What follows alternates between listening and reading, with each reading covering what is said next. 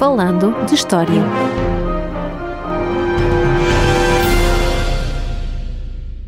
Olá a todos e bem-vindos ao episódio 77 do podcast Falando de História. Eu sou Roger Litos e comigo está, como sempre, Paulo M. Dias.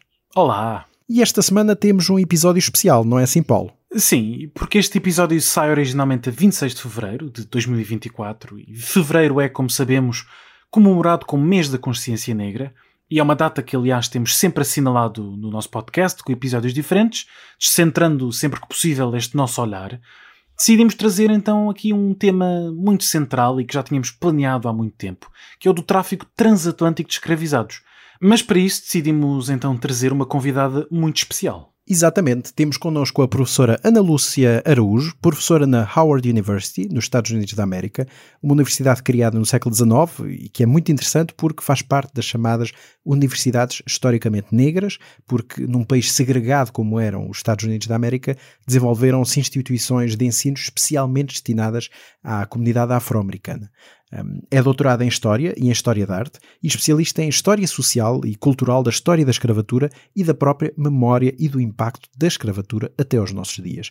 Bom, tem uma produção realmente muito extensa nesta área, com mais de uma dezena de livros publicados sobre, por exemplo, a memória da escravatura e as políticas da reparação histórica. É claro, a pessoa ideal para nos falar de todos estes temas. E por isso agradecemos muito à professora Ana Lúcia Araújo por eh, estar aqui hoje connosco no nosso podcast para nos vir falar deste tema tão importante que é, uh, e tão marcante, aliás, que é o tráfico transatlântico de escravizados. Um, preparámos aqui um pequeno guião, claro, que vai permitir uh, desenvolvermos esta nossa conversa, um, mas começamos, enfim, lá para trás, mesmo pelo início, com uma pergunta muito simples, que, enfim, como é que começou este tráfico transatlântico? Uh, obrigada. É, é, uma pergunta difícil porque envolve uh, séculos uh, de, de, história de, de tráfico de, de, escravizados que começou bem antes, então, do, do comércio transatlântico. Já nessa, nesse período, que era o final do, do, do século XV, foi um período em que os cativos que vinham do, do Império Otomano e do Estado de Marrocos, através das vias transsaarianas, esses cativos começaram a, a ficar, o preço desses cativos começou a ficar muito caro.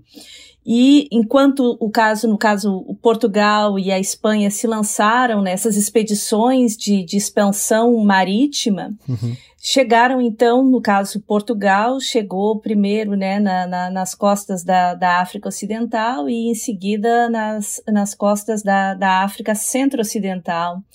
E a partir desse contato, claro que os europeus já estavam em contato com o continente africano através do Mediterrâneo desde a antiguidade, mas é a partir desses primeiros encontros que acontecem no século XV e em seguida da chegada, uh, a partir da chegada dos espanhóis nas Américas e também dos portugueses e do desenvolvimento então do comércio, da economia açucareira de plantações de cana-de-açúcar, é que o comércio de transatlântico de africanos escravizados vai tomar as proporções que tomou a partir uh, do final do século XVI. Então, é um processo que se faz de uma maneira gradual, uhum. uh, a partir de uma necessidade de, de ter cativos que já existia antes, mas agora fica mais acentuada com a, a, a chegada da, das Américas uh, no, no cenário dessa expansão marítima. E para termos um pouco uma ideia de dimensão deste tráfico, mais ou menos em termos numéricos, quantas pessoas escravizadas é que foram transportadas para as Américas? É, é, é essa é uma questão também que uh, hoje em dia se tem uma ideia mais clara em termos dos números, uhum. embora tenha sido um debate que continuou durante muitos anos. Hoje em dia existe as estatísticas desse comércio estão uh, nessa base de dados que se chama Slave Voyages, que está uhum. uh, na internet, que todo mundo pode acessar. E segundo as estimativas em torno de 12 milhões de cativos foram uhum. uh, embarcados nos portos africanos, enquanto aproximadamente 10 milhões chegaram vivos nas Américas. Então, do número de cativos embarcados, 12 milhões e em torno de 10 milhões que chegaram uhum. Vivos nas Américas. Agora, desses números é importante ter uh, uma dimensão uh, que é a seguinte: esses são só os números das pessoas que foram embarcadas, muitos morriam antes de, de serem embarcados, quando eram transportados até a costa, outros morriam durante o período de espera. E além disso, também temos que considerar que 10 ou 12 milhões de pessoas hoje, é, em relação à população do, do globo hoje, é, é um número enorme. Mas na época, considerando um tráfico que foi feito durante mais de três séculos, esse número era ainda mais uh, significativo. Sim, são números realmente brutais. 10 milhões, para se ter uma ideia, é mais ou menos a população de Portugal inteiro. Sim, exatamente. Sim. E estamos a falar de populações eh, transportadas em condições enfim, bom, penso que todos os nossos ouvintes saberão, não é? Mas o, o navio negreiro uh, não era propriamente um, um, passeio turístico, não eram propriamente, uh, não é passageiros de qualquer, de qualquer viagem. É, estamos a falar de condições, uh, em muitos casos, desumanas. É, sim, é, é a, o, o, exemplo do, da desumanização, se a gente tomar como parâmetro esse, o comércio uh, atlântico de escravizados, é, é, é, talvez um dos exemplos mais uh, atrozes que, que se tem em termos de imigração forçada, porque é a, a imigração forçada eh, transoceânica a maior que aconteceu uh, na história e em condições absurdas. E, e, neste caso também falou inicialmente um pouco já do, do, do tráfico de escravos, que já existia, uh, neste caso, uh, no norte da África. O que é que então distingue, o que é que diferencia o tráfico atlântico do tráfico que já existia anteriormente nesta outra região, enfim, mais a norte, claro, e, e de dimensão diferente, mas como é que podemos realmente separar as águas? Sim, existiam vários, não só para o norte da África, mas também em direção ao Oceano uhum. Índico, são tráfegos que, que já existiam. Sim, claro, claro. A diferença, no caso desse novo uh, tráfico atlântico de escravizados que começa a, a aparecer no final do século XV, principalmente a partir do, do final do século XVI, a diferença é que esse, esse tráfico agora, esse comércio, é racializado. Então, uh, antigamente, no, no período que antecedeu esse comércio, as pessoas que eram escravizadas vinham de diferentes partes do mundo, eram pessoas que na época incluíam europeus e, e, e povos uh, de diferentes uh, continentes e regiões. Uhum. Mas o tráfico transatlântico de escravizados que começa com a chegada dos europeus nas Américas é um tráfico que uh, tem como alvo as populações africanas da África Ocidental e Centro-Ocidental, que gradualmente começaram a ser identificadas como populações negras. Então, populações que eram identificadas pelas características físicas que fa as faziam diferente eh, dos, uh, dos europeus, então, portugueses, holandeses, franceses, ingleses. Uhum. Então, é a racialização e o nascimento do, do racismo anti-africano que emerge durante esse período. E importa também lembrar qual é exatamente o papel dos agentes locais neste processo de escravização. Sim, é, esse, o, o papel do, do, dos agentes locais é difícil de generalizar, porque em cada sociedade africana, estamos falando do, de quilômetros e quilômetros uh, da, da costa ocidental da uhum. África e da, da costa uh, centro-ocidental também. Então, no caso da região onde os portugueses tiveram um papel central no, no processo de escravização, que é na África Centro-Ocidental, uh, é claro que existiam agentes locais que estavam uh, trabalhando, então, uh, capturando cativos, uhum. geralmente saídos de guerras locais, mas na África Centro-Ocidental, os portugueses tiveram um papel central, inclusive como agentes, porque nessa área também participaram de, de rázias, uh, capturaram gente, transportaram gente e uh, eram também os intermediários. Então, nessas uhum. áreas onde os portugueses estiveram colonizando o continente já estabeleceram colônias como Benguela e, e, e Luanda, nessas áreas uh, os agentes europeus portugueses eram figuras importantes. Em outros lugares não se tratava exatamente disso. Por exemplo, nor no norte do, do Rio Congo, onde fica essa região da costa de Luango, os portugueses estavam presentes ali desde o final do século XV, mas nunca dominaram aquela região. Então, uh, em, de maneira geral, sejam os portugueses nessa área ou outros europeus, como os franceses, ingleses, holandeses, ou então na Costa do Ouro, que é na região de Gana dos dias de hoje, nessas áreas, uh, os reinos locais, estados locais, quando existiam estados formados, tinham seus próprios agentes que uh, estabeleciam as regras do jogo em relação ao, ao, comércio de escravos. Estabeleciam, por exemplo, o pagamento de tributos, né, de taxas, de impostos.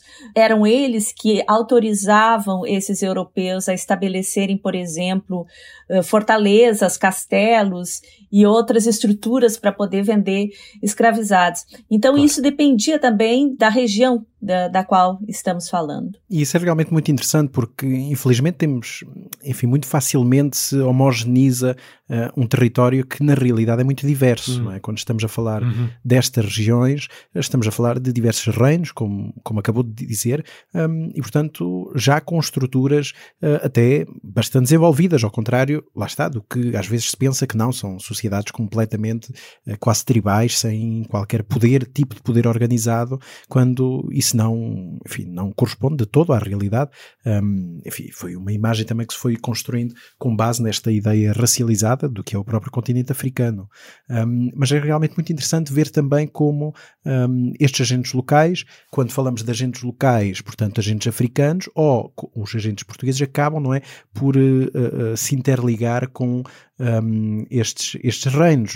Estou-me a lembrar por causa do seu último livro, uh, que depois uh, falaremos, uh, recomendaremos, claro, no final, que se, que, se, intitula The Gift e que trata precisamente como é que os objetos, objetos materiais, não é, têm também um papel de relevo neste comércio transatlântico, nesta ligação que se faz com estes, com estes reinos locais. Portanto, onde estes objetos, do, do, qual poderá explicar um pouco melhor, têm uma dimensão simbólica muito forte e servem de ponto ligação uh, para garantir esta comercialização e este tráfico. É, exatamente, exatamente. E nesse caso, é claro, uh, esses agentes europeus que estavam entrando em contato com os agentes locais, é claro que em alguns lugares existiam sociedades uh, organizadas em termos de ter um Estado, com um exército, com uhum. classe de, de, de nobres, escravos, inclusive, no caso do, eh, na, na África Ocidental e outros lugares esses estados não existiam.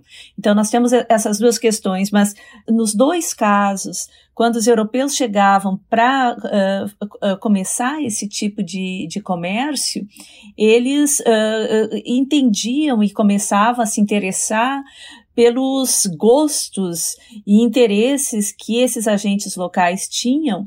Então, de um lado, eles pagavam tributos para esses uh, agentes locais em termos de, de, mercadorias que na época poderiam ser consideradas como moedas, uh, mercadorias como, uh, por exemplo, álcool, ferro, tecidos, fumo, todos esses uh, itens eram usados para comprar cativos. E uma porção extra desses itens era dada geralmente a esses agentes locais uh, em termos de presentes, que eram considerados como presentes, mas na verdade presentes no sentido de taxas, de tributos. Mas, além disso, esses europeus também traziam uh, com eles uh, objetos que eram uh, manufaturados, que eram objetos fabricados na Europa que respondiam aos gostos locais, que ao passar muito tempo na costa, eles iam aprendendo o que esses africanos uh, gostavam, e os africanos tinham pedidos bem particulares em relação a que tipo de produtos eles uh, gostariam de ter, seja para consumo próprio, seja para uh, consumo mais, uh, mais extenso. Neste caso, enfim, no último livro que publicou, The Gift, trata um caso muito particular e muito interessante que, que, eu acho que valeria a pena os nossos ouvintes conhecerem, que é o caso de uma espada, não é? uma espada que, enfim, está também ligada não só com os portugueses, mas também com a própria colonização, ou melhor, com o tráfico francês. Sim, é, é, é, se trata de, de um objeto que localmente existia já na área da costa de Luango, do, no norte do, do, do, rio Congo, que se chama localmente, em Congo, se chama Kimpaba, que é um tipo de uma arma, de uma espada cerimonial que era usada geralmente pelo rei e em seguida também passa a ser utilizada por um dos agentes desses, uh, desse rei, que era o, entre aspas, o ministro do, do comércio. Uhum. E uh, no caso, o que os franceses fazem no final do século XVIII, e é um processo que a gente vê em outras áreas da África Ocidental e nessa área uh, da costa do Luango, também mais tarde, no século XIX, é que os, que os franceses vão uh, dar de presente para um desses agentes locais uma uh, quimpaba que foi criada e foi manufaturada, fabricada na França, uma quimpaba, uma espada de, de prata, com uma inscrição, com uma dedicatória para esse agente local. Então, nesse caso, eles utilizam Uh, emprestam, poderíamos dizer assim, o formato de um objeto que era utilizado localmente, mas criam esse objeto na Europa uh, com um metal nobre como a prata e ainda por cima colocam uma, de, uma dedicatória escrita em francês com o nome desse agente para dar a esse agente como presente, em agradecimento uh, a partir do, do final de um conflito que houve entre os franceses e nessa, nessa região da, da costa. Mas o que é interessante é que a partir daí nós vamos ver uma proliferação, principalmente no século XIX, de objetos parecidos com aquele, que também foram fabricados por outras nações europeias, inclusive os portugueses, que passam a presentear os agentes locais com essas quimpabas, uh, que na verdade bimpaba, que era o plural de quimpaba, uh, aos uh, agentes locais. E é também sempre uma perspectiva interessante e diferente esta das materialidades e da sua relação com, com os acontecimentos históricos. Mas já que falamos de movimentação de objetos e, sobretudo, movimentação de pessoas, de muitos milhões de pessoas, a minha pergunta é, no fundo, qual acaba por ser eh, o impacto local deste tráfico no, na costa ocidental africana? Os impactos são múltiplos e uh, os historiadores divergiram no passado em relação à questão do, do, impacto. Podemos considerar que o impacto foi diferente ou não, não é exatamente igual da, na África Ocidental, que é, por exemplo, na África centro-ocidental. Mas uh, o que acontece aqui é que um dos impactos é uma aceleração da violência e, e né, nessas, nessas sociedades. Uh, a sociedade, essas sociedades são uh, desprovidas, por exemplo, de sua população masculina, porque a maioria daqueles que eram embarcados nos navios para as Américas eram homens, então as mulheres geralmente uh, ficavam, eram mantidas localmente para um outro tráfico que ia uh, o tráfico muçulmano e também eram mantidas para trabalhar na agricultura localmente. Então a despopulação, né, a perda da população masculina é um dos elementos, o aumento da violência, a aceleração das guerras que vão se intensificar com esse comércio de africanos escravizados e principalmente também o aumento da, da, insegurança, porque nesse processo, principalmente a partir do século XVIII, quando o comércio vai se acelerar, existe todo mundo uh, que uh, seja, independentemente do sexo, independentemente da classe social, de uma certa maneira estava exposta uh, a ser capturado, uh, e transportado para as Américas. Obviamente que isto do impacto local, porque se olharmos, claro, do impacto do outro lado do Atlântico, basta olhar por exemplo, para o Brasil, para perceber como a economia do Brasil esteve intimamente ligada com este tráfico de escravizados, uma ligação muito próxima que acabou por se estabelecer entre o Brasil e a costa africana, sobretudo a região de Angola, o qual se viu perfeitamente durante o período da restauração, em meados do século XVII, quando os holandeses capturam temporariamente não é, Luanda e a coroa portuguesa está muito preocupada naquele momento porque o Brasil depende economicamente, portanto, podemos ver também como esse impacto enfim, há o impacto local, claro, por causa desta sangria, não é, de, de, de pessoas, um, e depois, claro, que vai ter, vai criar novas economias baseado nesse, nesse trabalho, nesse trabalho forçado, nesse trabalho escravo. Um, mas realmente, e aliás, falando de Brasil, uh, lembro-me também que um, o Brasil também é construído à base deste trabalho escravo, como eu acabei de dizer, o que também vai gerar, claro, tensões sociais uh, e revoltas de escravos. E as revoltas de escravos até se, têm sido temas até bastante uh, uh, estudados no, nos últimos anos, nas últimas décadas. Qual é realmente o, o, papel e até a dimensão destas revoltas de escravos? Mesmo em Santo Tomé tiveram um impacto bastante central, penso que já no século XVI, se a memória não me falha, e depois, enfim, temos, claro, essa dimensão no Brasil, com os escravos até que revoltam-se, fogem, criam os quilombos, uhum. temos o famoso quilombo dos Palmares.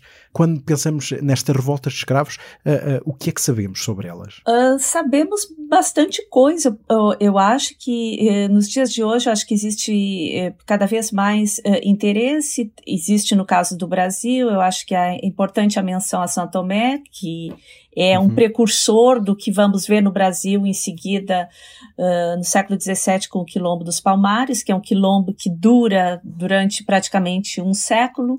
Uhum. Então, não se trata de uma revolta, uh, no sentido que Sim, não claro. foi uma rebelião temporária, mas a formação de comunidades uh, de escravizados fugitivos. Uhum. Depois temos outras revoltas, algumas delas que foram abortadas, principalmente em regiões, por exemplo, na, na Bahia, é um exemplo desse tipo de revolta em 1835, mas já com uma série de mini revoltas uh, durante as primeiras décadas do, do século XIX, e geralmente em lugares onde havia uma grande concentração de uh, pessoas nascidas na África e onde esses nascidos na África escravizados formavam a maioria da população.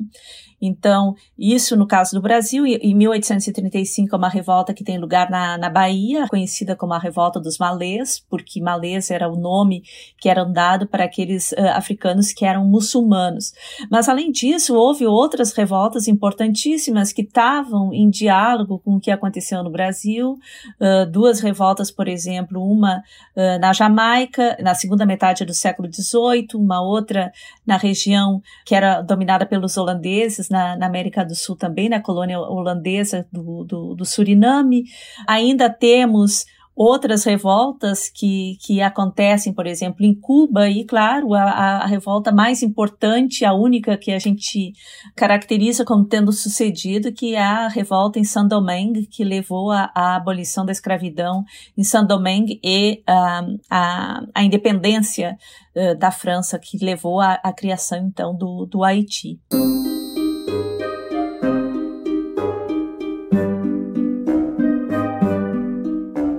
Interrompemos por um bocadinho o nosso episódio para deixar um apelo aos nossos ouvintes, não é assim, Roger? Sim, o podcast Falando História é um projeto independente, como todos sabem, e por isso, se os nossos ouvintes quiserem apoiar-nos e contribuir para a manutenção deste nosso podcast, podem fazê-lo através da plataforma Patreon em patreon.com.br Falando História. E claro, deixamos este link na descrição do episódio, onde podem encontrar toda a informação necessária para fazer parte da nossa comunidade. E agora, regressamos ao episódio.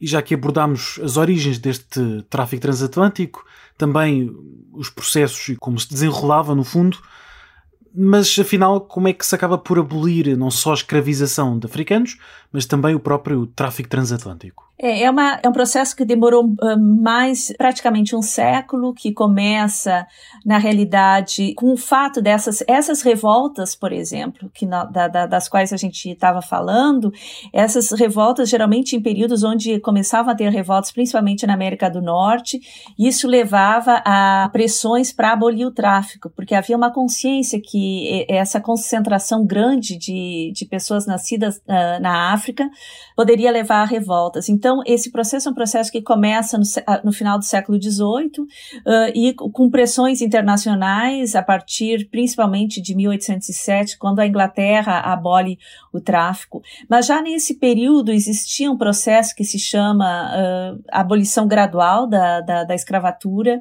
que a, começa, por exemplo, no caso no norte dos Estados Unidos, com a passagem de leis de legislação que libertava os uh, nascidos, né, os, os filhos das, das escravizadas. Uhum.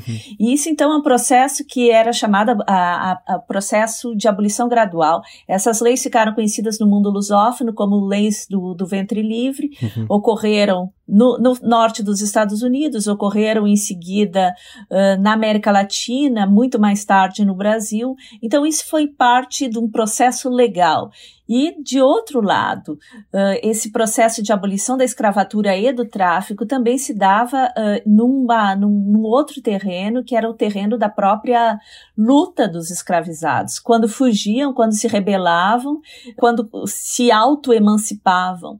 Então é um processo uh, duplo, levado pelos escravizados eles mesmos e a partir de um certo momento com apoio também da população branca da, das Américas e da Europa, que vai começar a entender a, a escravatura e o próprio comércio de escravizados como uh, atrocidades humanas que precisavam terminar. Então é na combinação desses elementos que o tráfico finalmente é abolido. E também, claro, havia, uh, havia considerações econômicas econômicas, uh, e tem toda uma tese sobre o fato uh, da, da, Eric Williams, uh, historiador que, que escreveu sobre a abolição da escravidão no Caribe britânico, que indicava que essa abolição também foi influenciada por motivações econômicas num período em que a escravidão já não era tão lucrativa. Claro. Claro. Observamos um pouco, não é, todo este fenómeno e realmente hoje em dia ainda temos uh, a questão da escravatura bem presente, até porque temos uma memória, um, enfim, viva e que vai sendo avivada e bem so, sobre esse processo. E neste caso, como, como a professora Ana Lúcia já, já trabalhou bastante a questão da memória e como é que essa memória se fixa, eu penso que seria interessante realmente refletirmos um pouco sobre eh, como é que a escravatura tem sido vista nas últimas décadas? Como é que estas políticas de memória, um, em maior ou menor grau, não é? Conforme o, país que estivermos a falar, mas como é que estas questões realmente chegam aos nossos dias e como é que, de forma até polémica, não é? Que são recordadas. Sim, é, é, é também da, da, mesma maneira que o, que o tráfico uh, e a abolição da escravidão e, e, do tráfico foi um processo gradual, a maneira como essas atrocidades são lembradas uh, varia também uh, com o tempo. No primeiro momento, essa memória ela é fixada como memória coletiva porque as pessoas que uh, lembravam a, o período da escravatura eram os próprios uh, antigos escravizados, nas sociedades onde eles ainda uh, viveram uhum. durante muitos anos, até, em alguns casos, no caso do Brasil, até o começo do século XX. Então, existia desse primeiro período, inclusive nos Estados Unidos, um, uma memória que era muito fixada em relação a a, a questão da abolição. Então, era, era a abolição da, da escravatura que era comemorada no espaço público através de festivais, uh, muitas vezes através de uma certa adoração das figuras que, que aboliram a escravidão, no caso do Brasil, a princesa Isabel, no caso dos Estados Unidos, o presidente Lincoln. Isso aí foi, foi é um período inicial. Uh, depois acho que existem outras camadas que vão se acrescentando com o passar do tempo e varia muito de lugar para lugar, uh, que são que é um, um, certo esquecimento que vai se instalando na medida em que os antigos escravizados uh, morrem não estão mais lá para contar a história e essa memória, de uma certa maneira, é, é uma memória de segunda mão. Mas a partir dos anos, principalmente a partir da, da, da Segunda Guerra Mundial, essas questões começam a, a reemergir, porque em todas as sociedades americanas onde existiu escravatura, o racismo que discriminava pessoas que eram classificadas, que são classificadas como pessoas negras, continuava muito forte, e isso com indicadores econômicos da, da exclusão dessas pessoas. E por isso, uh, essa memória vai começar a, a, a reemergir no espaço público a partir da segunda metade do século, do século XX, mas principalmente a partir dos anos 90, uh, com o final da Guerra Fria. Então, uh, e daí já é no período onde já aconteceu a descolonização da África, a descolonização do Caribe, e isso aí dá um impulso para a emergência dessas, dessas, de uma memória pública, principalmente, em que esses atores sociais que se identificam como negros e como pessoas que são descendentes de colonizados e de escravizados, que começam a pedir, por exemplo, que a, que a sua história, que a história dessas atrocidades seja reconhecida no espaço público pedem, então, para que se construa monumentos memoriais para lembrar os, os antepassados. E, claro, isso é, um, é uma dimensão que começa a ficar visível a partir dos anos 90, mas que nos últimos 20 anos se acelerou uh, bastante, inclusive em países como Portugal, onde essa questão era raramente discutida e onde hoje esse passado passa uh, de uma maneira muito, muito lenta a, a, a, ocupar o espaço público público. E uma das formas uh, sobre as quais este debate acaba por chegar um pouco ao grande público é através de uma ferramenta que é o cinema. Uh, há bastantes filmes sobre, sobre este tema. Lembro-me de um que já havia há bastantes anos, na verdade, um filme dos anos 90, o Amistad, que, que é um filme que, que, marca bastante. Ou até os 12 anos escravos, que, que, que ganhou o Oscar. Sim, é? exatamente. É? Mais recente, sim. Uhum.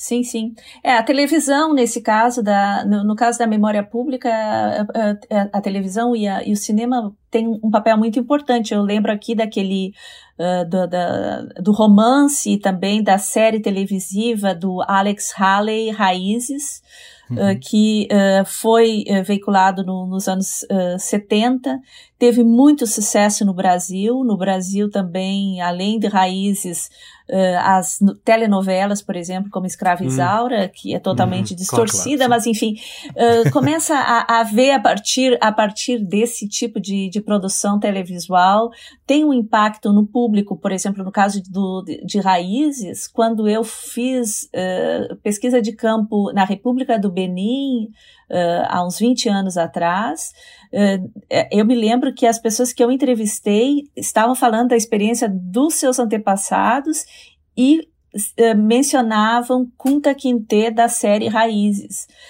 porque era a partir dessa série televisiva que eles faziam a mediação em relação ao próprio passado uh, dos ancestrais que foram escravizados. Então, teve uma importância muito grande já, já a partir dos anos 70, no Brasil também, uh, filmes como uh, Gangazumba, Zumbi, uh, Quilombo, uh, não é Zumbi o nome, do, o, o, nome do filme, mas enfim, esses filmes do Kaka Jags nos anos 70 e nos anos 80 também foram importantes. E, claro, uh, ultimamente, a Amistad foi um, o, o, próprio filme Lincoln, uhum. 12 anos escravo, que agora não lembro se esse é exatamente o título em inglês, mas, enfim, é, é uma proliferação, a, a, a, cada ano tem novos filmes tratando uhum. dessa questão, uh, impulsionando e renovando essa memória pública. Um, e neste caso falámos da questão da memória e também de, uh, destas políticas públicas e coloca-se também hoje em dia uma questão que está a ser cada vez mais debatida. Em Portugal tem surgido na esfera pública, mas talvez não com, com o devido debate que merece, que é a questão das reparações históricas. Uh, e aliás, a professora Ana Lúcia Araújo já publicou várias obras uh, dedicadas precisamente a estas questões. Um, o que, o que, é que se entende por esta reparação histórica, não é? E, e, neste caso, porque é que hoje em dia, 2024, é um debate importante? É, é uma pergunta, uma pergunta complexa, porque claro, a questão claro. da reparação histórica é, é, é relacion... É, tem, tem várias dimensões, e tem uma dimensão Uh, que é de reconhecer esses erros uh, que foram cometidos no passado, essas atrocidades, e uhum. oferecer uh, medidas para uh, remediar o que aconteceu no passado. E claro que o problema das, das atrocidades como a escravidão e o comércio de africanos escravizados uhum. é que ocorreram durante um período bastante longo, uh, mais de, de, três séculos e uh, nunca houve reparação para aqueles que foram escravizados. Quando a escravidão foi abolida nos diferentes lugares, nas diferentes partes da, das Américas, geralmente foram os uh, proprietários de escravos que receberam indenizações uhum. da parte do, claro. dos governos. Então, esse, essa reparação nunca aconteceu na época quando a escravidão foi abolida. E, além disso, depois disso, essas populações de origem africana, populações negras nas Américas, continuam, na maioria dos casos, sendo excluídas socialmente e economicamente. Então, do ponto de vista econômico, essas reparações teriam que ter tido lugar já no período da abolição. E haviam claro. pedidos. Uhum. E havia pedidos para que fossem tomadas medidas para remediar o que tinha sido feito no, nos séculos anteriores. então, essa é uma dimensão econômica e material que, uh, uh, apesar dos pedidos de reparação, nunca, nunca, esses pedidos nunca foram atendidos. De outro lado, tem toda uma dimensão simbólica, e eu acho que hoje em dia, a maioria das vezes que se fala em reparação histórica, se fala de uma dimensão simbólica.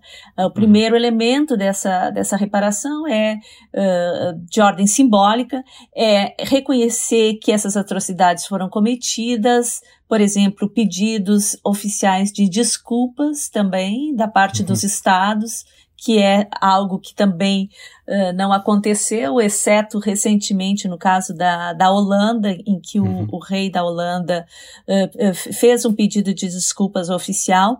E, além disso, claro, os elementos que a gente já mencionou, por exemplo, a construção de monumentos, construção de memoriais que reconheçam no espaço público as atrocidades, atrocidades que foram cometidas. E, e, e isso tem acontecido em alguns países, como, por exemplo, o Brasil, tem acontecido aqui nos Estados Unidos com a criação de museus, de exposições, uh, mas em muitos países ainda essa questão uh, fica muito a desejar. É o caso de Portugal, por exemplo, uhum. onde, no caso de Lisboa, onde existe um, um projeto de memorial às uhum. vítimas da, da escravatura que até hoje não saiu do papel. Sim, sim. E, por exemplo, a Espanha uh, também está muito atrás nesse, nesse processo. E, e, os outros países, como a França, a Holanda, até a Inglaterra, esse debate tem acontecido também e, e algumas medidas já foram tomadas. Uh, também uh, eu menciono aqui outro tipo de medida, que é a, a questão da educação, de, de tornar obrigatório, por exemplo, o ensino da história dessas atrocidades, que tem sido uma, uma dimensão dessa, desse pedido de reparação histórica no sentido simbólico. E realmente, como se deve ter percebido ao longo deste episódio, há todo o interesse em relembrar eh, o processo de escravização e o próprio tráfico atlântico. É um tema que, como se percebe, é bastante atual. E a propósito disso, acabamos também por recomendar os livros da professora Ana Lúcia Araújo, um já que referimos, The Gift, How Objects of Prestige Shaped the Atlantic Slave Trade and Colonialism, que foi publicado precisamente neste ano 2024, uhum. e outro que sai um bocadinho mais para a frente, em outubro deste ano, Humans in Shackles, An Atlantic History of Slavery, este mais focado, como se percebe, neste tráfico transatlântico. E aliás, esperemos que venha a ser publicado em Portugal. Infelizmente, não está nenhum publicado uh, neste momento, mas uh, o Humans and Shackles uh, vamos tentar os nossos, mover os nossos conhecimentos para que isso aconteça, não é assim, Paulo? Um, foi uma visão realmente muito panorâmica sobre a escravatura. Claro que haveria muito mais a dizer, e estou certo que, aliás, teremos mais episódios no futuro, um, porque muitas destas questões podem ser muito bem desenvolvidas para conhecermos melhor o que foi este fenómeno, e por causa disso, claro, agradecemos à professora claro. Ana Lúcia Araújo.